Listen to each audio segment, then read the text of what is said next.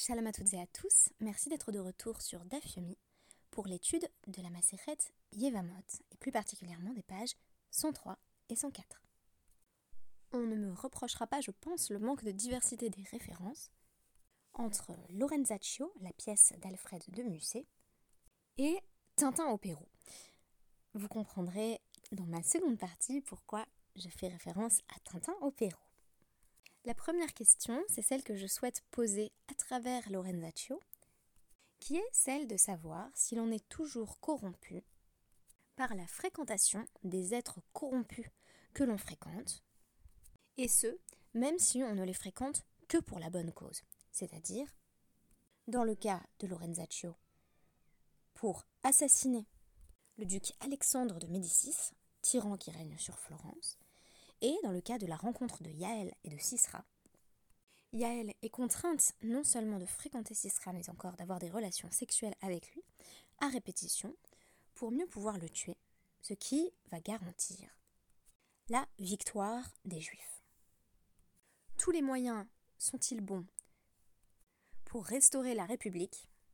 Est-ce que ce qui importe, c'est la fin et non le moyen?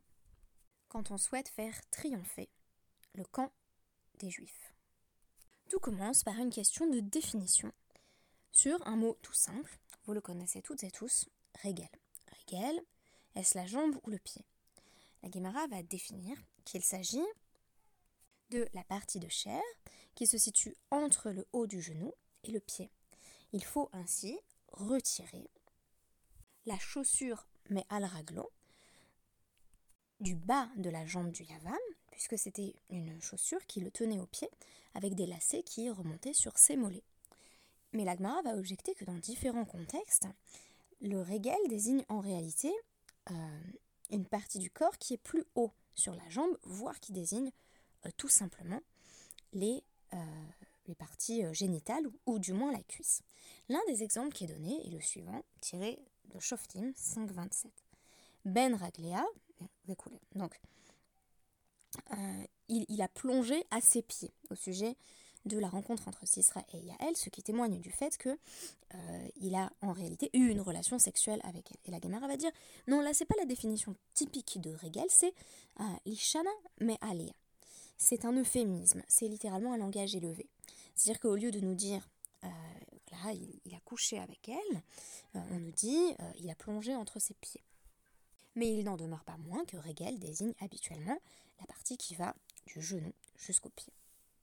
Si on lit le texte de Shoftim, on se rend compte qu'il y a tout de même un silence textuel sur ce qui s'est passé dans la tente entre Sisra et Yael.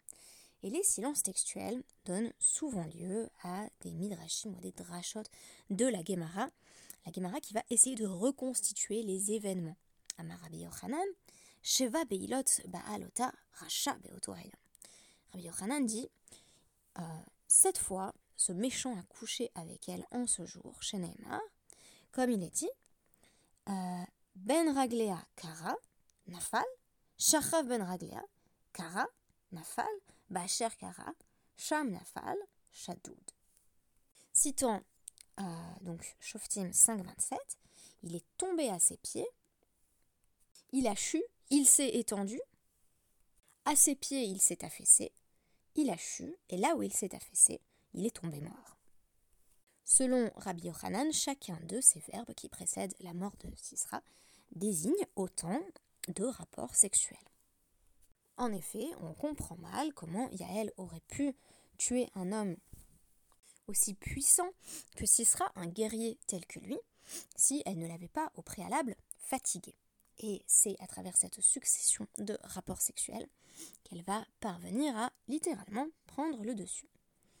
Mais peut-on toujours dire que la fin justifie les moyens?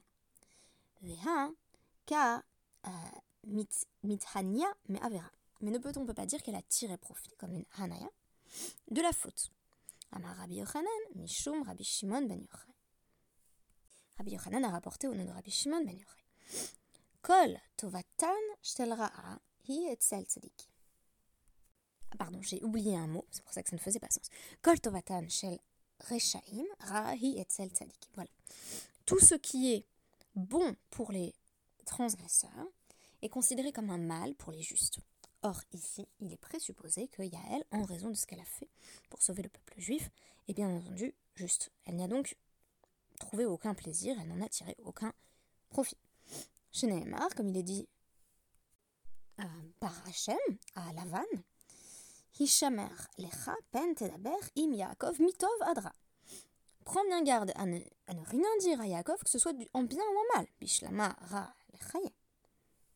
On comprend qu'Hachem demande à Lavan de ne pas dire de mal de Yaakov. Bien entendu, cela va de soi. Et la Tov, un Milo, mais pourquoi est-ce qu'il dirait pas du bien de lui? Et la Shmamina, parce qu'on veut apprendre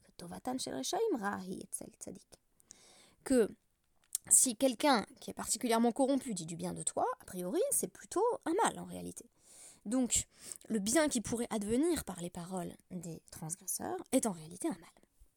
Mais en ça, ça se comprend tout à fait. C'est-à-dire que si euh, le chef de la mafia euh, dit du bien de vous, euh, c'est pas forcément bon signe. Et même, vous pourrez plutôt vous remettre en question qu'est-ce qui a fait que ce chef de la mafia m'admire autant?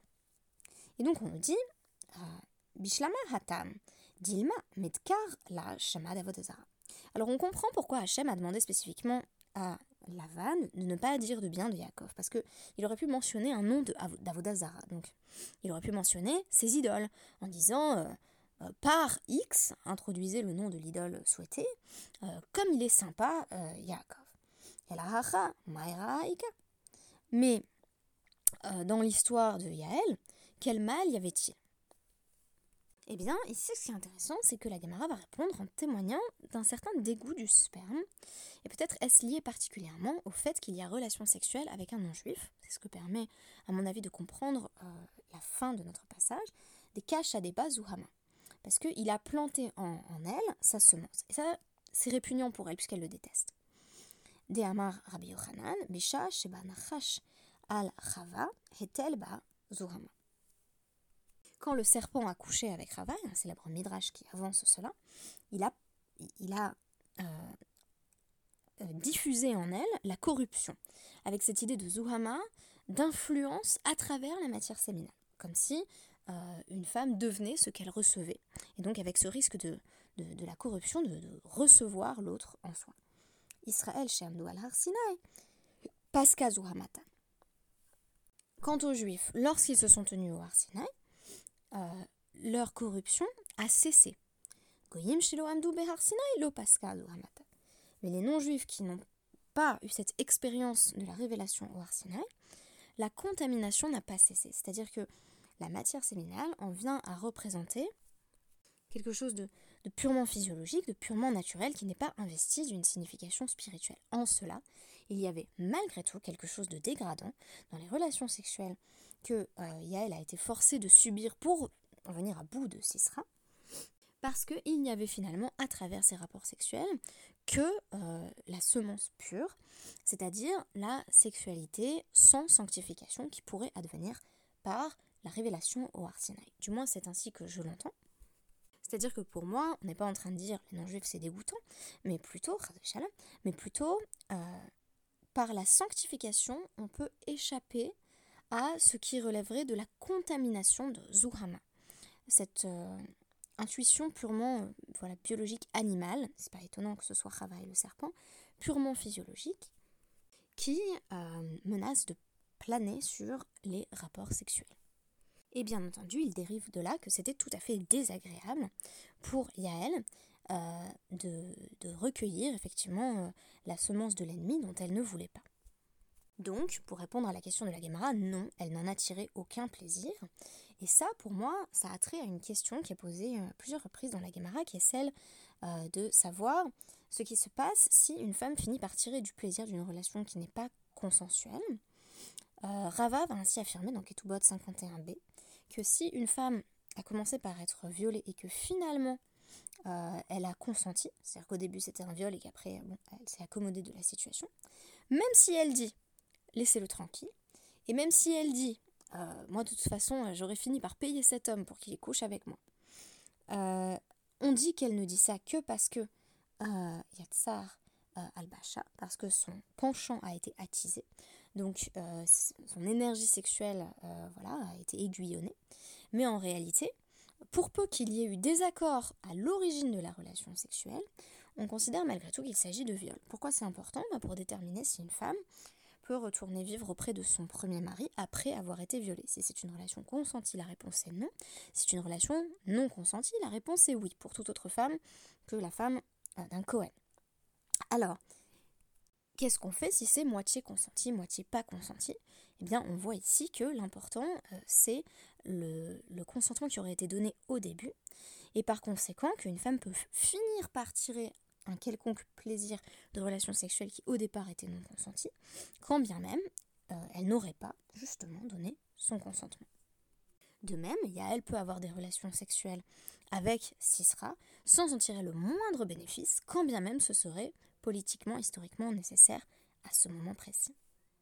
Alors pourquoi maintenant ma deuxième partie euh, Tintin au Pérou? Parce que dans Tintin au Pérou, il y a cette scène comique récurrente qui met en scène un lama euh, et le capitaine Haddock. Et le capitaine Haddock commence par essayer d'apprivoiser ce lama en lui faisant un petit kili kili kili sous le menton. Et on sait euh, la réaction qui, va être engendrée puisque le lama va lui cracher dessus. Et donc à la fin de la BD, et vraiment je ne vous ai rien dévoilé de l'intrigue en vous disant cela, c'est vraiment un comique mineur, hein. source de comique tout à fait mineur dans, dans la bande dessinée. à la fin de la BD, c'est le capitaine Haddock qui va aller cracher sur le lama. Et pourquoi j'ai pensé à ça? Eh bien parce que dans le rituel de la Khalitsa, il est beaucoup question, euh, notamment dans, ce DAF, hein, dans, le DAF 104, euh, de la Rekika, c'est-à-dire euh, de, de l'acte à travers lequel la belle-sœur, donc la Yevama, crache non pas au visage de son beau-frère, mais à côté de son beau-frère. Ça va avoir son importance pour la suite. Alors, si on veut comprendre quelque chose, il faut que je vous rapporte le 25e chapitre de Dvarim, donc on est au début du 25e Pérec. Et donc, on a euh, tout d'abord la base du Lévira. Euh, qui yeshvu achim yardav umet euh, mehem ou ven enlo lo tiye eshet hamet hachutza leish zar yevama yavo alea ou le kachalo leisha va yibma. Donc, euh, si des frères demeurent ensemble et que l'un devienne à mourir sans postérité, la veuve ne pourra pas se marier au dehors à un étranger, à moins qu'il y ait eu la khalitza, on va parler dans un instant. C'est son beau-frère qui doit s'unir à elle. Il la prendra donc pour femme, exerçant le yiboum, le livira, à son égard. asher teled, yakum al shem euh, velo Israël. Ainsi, le premier fils qu'elle enfantera sera désigné par le nom du frère mort, afin que ce nom ne périsse pas en Israël. ואם לא יחפוץ האיש לקחת את יבימתו. ועלתה יבימתו השערה אל הזקנים ואמרה, מעין יבמי להקים לאחים. שם בישראל לא אבה ימי. Donc, il déplaît à l'homme d'épouser sa belle-sœur, celle-ci monte au tribunal par devant les anciens et dit Mon beau-frère refuse de relever en Israël le nom de son frère et ne veut pas me donner le Lévira. וקראו zikne iro, ודיברו elav, ve'amad, ve'amar, lo la karta. Alors les anciens de la ville le manderont et l'interpelleront, et lui debout dira Il ne me plaît point de l'épouser. Vous aurez compris qu'il va y avoir khalitsa, on y arrive justement. Veniksha ilimta elav leene haskenim, vechaltsa naalo me al raglo. On a déjà commenté cette partie du verset. Sa belle-sœur s'avancera vers lui à la vue des anciens, lui ôtera sa chaussure du pied, donc chaque Beddin avait sa chaussure spécifique qui correspondent aux critères précis de la chaussure de Khalid. Euh, Vayarka Mefanav, elle crache devant lui et non pas sur lui. Euh, ve Anta, Ve Amra, et elle fait entendre sa voix bien forte.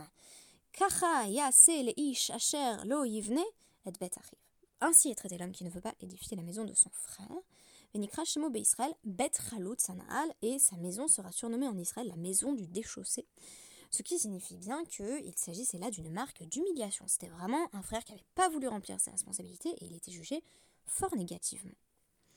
Euh, alors, l'orakaka. Maintenant, je rentre dans la Mishnah de notre DAF 104. Vous vous souviendrez, euh, pour comprendre cette Mishnah, en fait, il faut avoir les, trois étapes en tête. Les trois étapes en tête sont retirer la chaussure, cracher et déclamer un texte. Le texte, euh, vous vous en souvenez. Yavmi le hakim l'arrive shem Israël lo ava yami. Mon beau-frère refuse de relever en Israël le nom de son frère, il ne veut pas m'accorder le Lévira. Donc, trois parties retrait de la chaussure, crachat et discours. Qu'est-ce qui se passe s'il y a une étape sur trois ou deux étapes sur trois? C'est le thème de la Mishnah, l'orekak. Alors, euh, elle n'a pas craché. Ah, je me rends compte dans mes notes que euh, j'ai mis que la fin de la Mishnah, donc je vais vite aller rajouter le, début et je pourrai vous la citer en entier. Voilà, j'ai maintenant retrouvé la Mishnah dans son intégralité. Khalsa ve rekaka. Alors, elle a enlevé sa chaussure et elle a craché. Aval lokara, mais elle n'a pas lu son discours. Khalitsatak shera, pas de problème. Tout le monde est d'accord. Kara verekaka aval lo khalsa, psula. Tout le monde est également d'accord que si elle a fait son discours et qu'elle a craché, mais qu'elle n'a pas fait l'acte le plus important, c'est-à-dire le retrait de la chaussure, qui désigne d'ailleurs euh, la cérémonie elle-même, elle a appelé Khalitsa, c'est bien le retrait de la chaussure qui est euh, le plus symbolique et qui signifie ce désinvestissement vis-à-vis de ses responsabilités. Euh, alors il n'y a pas de Khalitsa, puisqu'il n'y a pas eu de retrait. Khalsa vekara, aval l'orekaka. Débat. Est-ce que si on a eu, donc là encore deux étapes sur trois, elle a retiré la chaussure et elle a lu son discours, mais n'a pas craché. Rabbi Eliezer Omer, Khalitsa psula. Rabbi Akiva Omer, Khalitsa kshera. Rabbi, donc Rabbi euh, Eliezer dit que ce n'est pas une vraie Khalitsa, il faut euh, que ce crachat advienne. Et Rabbi Akiva affirme que oui, la Khalitsa est bien cachère.